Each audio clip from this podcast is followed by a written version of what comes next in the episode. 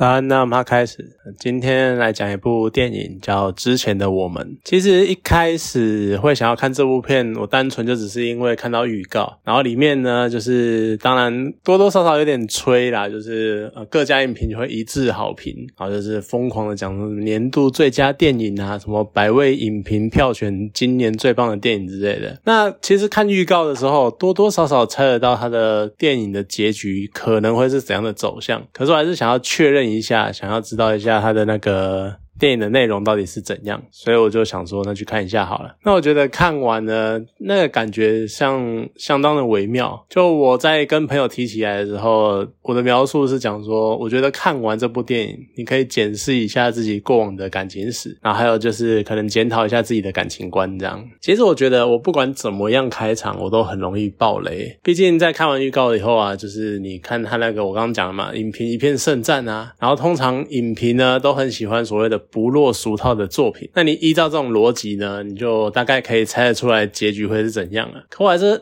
就很好奇，就真的都是这个样子吗？所以就想说看一下。那当然，不过结局其实还是如我所料啦。可是他在引导到这个结局的过程，有一些。地方超出我的预期，所以还是有一点惊喜。像是电影中我觉得最有趣的部分，我觉得是白人老公那个亚瑟的戏份，还有他的叙事的角度。就像在预告中已经有剪出来的片段，她老公讲说：“你看青梅竹马在二十年后重逢，然后发现他们注定要在一起。然后呢，我只是故事里面那个邪恶的白人老公，然后阻挡在你们两个人命运的中间。然后还有就是那种哦，没关系啊，他飞了十三个小时来到这里，我不会阻止你去见他。故事主角。其实毕竟是男女主角是海星跟诺拉嘛，那亚瑟的戏份相对少很多。可是他刚刚的那短短几幕，他充分表现男人是用什么样的方式在吃醋的，就觉得很有趣的是，他那种很明明就超级在意的，可他又要表现那种我很开放、我很开明、我很大度，我对自己很有信心，我相信我的女人不会怎么样那一种模样，我觉得真的非常的有趣。就他表面上讲的好像很幽默，然后亏一下，然后很大方，可是话语的背后就有一种。很强烈的危机意识感，还有一种你可以明显到感到他在吃醋的那个样子。那其实我原本预期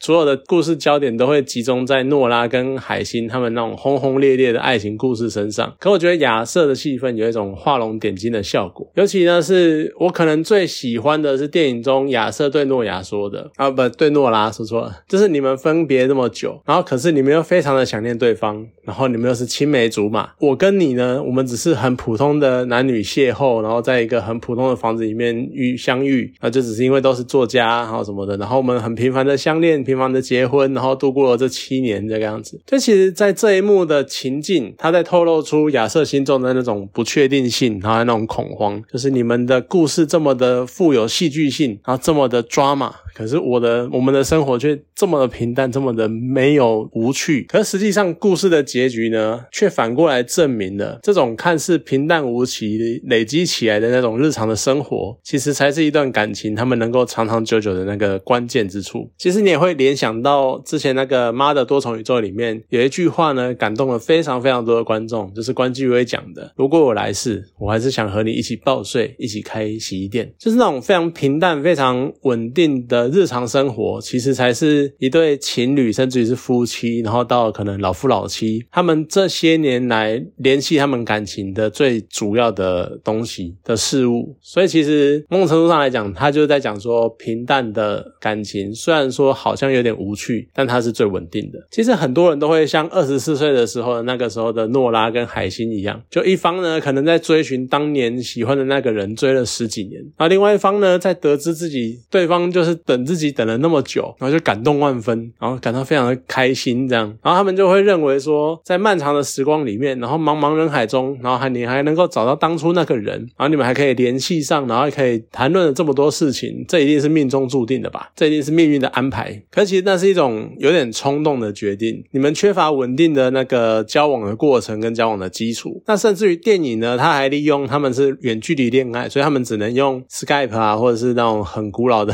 以前的。那种网络的那个通讯软体，在远距离恋爱这样子，所以他们这种形式强化了这种感情上的弱点，就是非常的不稳定。你们只是没有一个没有常见面啊，没有感受到对方啊，你们只是透过电话。或是网络来得知对方目前的状况跟消息，就是这样一种很暧昧的情况之下，所以呢，诺拉他就一直气诉着两个人一直看不到面啊，就你还要一年后才能来找我，然后我还要一年半之后才能去找你之类的，所以他感觉自己在经营一段看不见结果的感情，然后他荒废了自己原本的理想，然后还有来到他乡追求的那个目标，所以诺拉看见了现实，然后他接受了结果，然后就离开了海星，他叫我们要分手，其实那也不算分手，就只是断开联系，我们要做好自己彼此该做的事情。那之后有缘，我们再相见。那请看，再回到电影主轴的那个三十六岁的时候，然后一直到电影的最后的结局，你可以看得出来，其实诺拉对于海星他这样一直追寻他，然后一直在等他，等了二十几年的这一点，其实是他非常感动。可是说实在的，他很感动，但是他到底有没有任何一丝丝那种动摇的迹象？有没有想要离开亚瑟？其实我觉得应应该是没有。当然，我相信他的。心情是非常非常的复杂，可是同样的状况，如果是我，到底会怎么做，也是一个。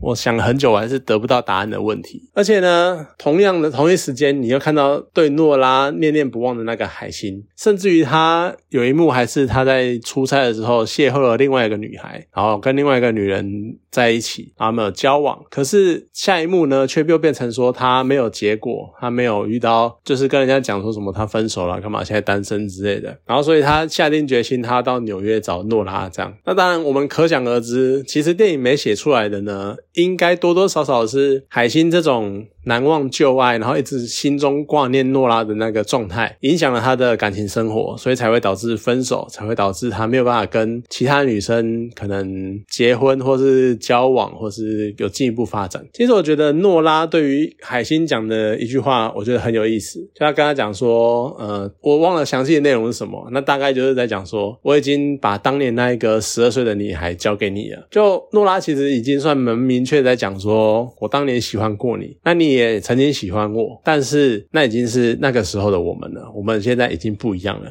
那个真的就是之前的我们，past life。所以其实这一段是表示诺拉他已经放下了，那他也希望海星放下，不要再纠结在他身上了。你这真的认真去找另外一个女孩。那这边对应那个年龄，其实我有一个觉得很有趣的关卡，因为像我可能之前有讲过，那我跟女女朋友在讲讨论类似的事情的时候，就会讲说，其实我觉得女性好像大概在她们三三十岁左右的时候，他们的思想开开始转为偏向实际，那可能比起爱情。呢，他们会更加的注重面包，那他们可能已经不会再有什么过度的恋爱粉红泡泡的那个样子。那电影中呢，诺拉她结婚的时候好像也大概是这个岁数，而相较之下呢，这个时候的男性可能他们还会对未来怀抱一些不切实际的梦想，就像海星呢，他可能即使他已经三十六岁了，他还幻想说自己跑到纽约，然后找到诺拉，可以感动他，然后相隔两地，然后隔了二十四年我还来找你，你一定会痛哭流涕的奔向我，然后我们抱在。一起，然后有一个 happy ending 这样子。电影本身就结局狠狠的打了他一巴掌，你醒醒，没有这么好事。诺拉还是选选呃选择留在亚瑟身边。所以其实我觉得电影本身它会这么受影评推崇，多半也是因为这个所谓的结局的想象，它打破很多人对于看多了那种爱情喜剧啊，哈那种爱情故事的样子。所以呢，其实也验证了我一开始在看到影评一片盛赞的时候呢，我那时候就觉得说。那他们最后应该不会在一起吧？我就是虽然我有点想要看他们真的在一起的那个样子，但是有这个结局也是当初就一点都不意外。我觉得可能即使从是那种电影这种东西，它可能充满了想象，然后充满了幻想，啊，满足人最深层的渴望之类的，有的没的那种电影，偶尔呢，他们也还是需要一些很实际的剧情发展来告诉人们，就是是现实世界有多么的真实啊，现实世界到底会发生什么样的状况，不要让。人们过度沉溺在想象中，这样子。其实我觉得，刚刚有讲到同龄的男女，好像女生会普遍比较早熟。而这件事情，当然生理上的早熟，有可能是生物演化以来的很正常的现象。可是，当心灵或是思想方面的早熟，或者说也会觉得说，会不会是因为受到环境的刺激造成？就是社会的处境，就是譬如说女性地位啊，啊、社会的环境之类的，就有点太险恶，对女性太不友善了，所以才会逼迫女性一夜长大。那男性呢，不管他们是有意识或无意识，多多少少他们存在本身还是有所谓的原罪，也就是男性的社会优势存在，所以让这些男性呢，他们能够做梦的时间比较长，所以可能也会导致他们更晚成熟。我也不知道，可不管怎么说，当然也有可能我还是特例，只是至少起来，我觉得我还是蛮不成熟的。好，总之我觉得之前的我们是一个，你真的看完之后，你会想很多事情。那当然，我相信，就算你是母胎单身好了，你也有一些从小就在可能当初就喜欢的男生、女生。或者喜欢的异性同性，不管怎么说，就你当初有喜欢的人，可能你们相隔了很久，然后隔了十几二十年，或者像他们三十年之类的，你可能一直在等他，但看着他不一定在等你，或者他可能在游走在其他人之间。不管，可能你要多多想一下，你自己到底想要什么，而不是一直等，一直在追寻一一个你可能追寻不到的幻象，甚至于是时间已经过了很久，你可能不能再指望你还能够等到。到当初当年那一个你在等待的人，这是我看完之前的我们的一些想法、一些感想吧。好了，那今天这部电影就讲到这边，好，谢谢大家。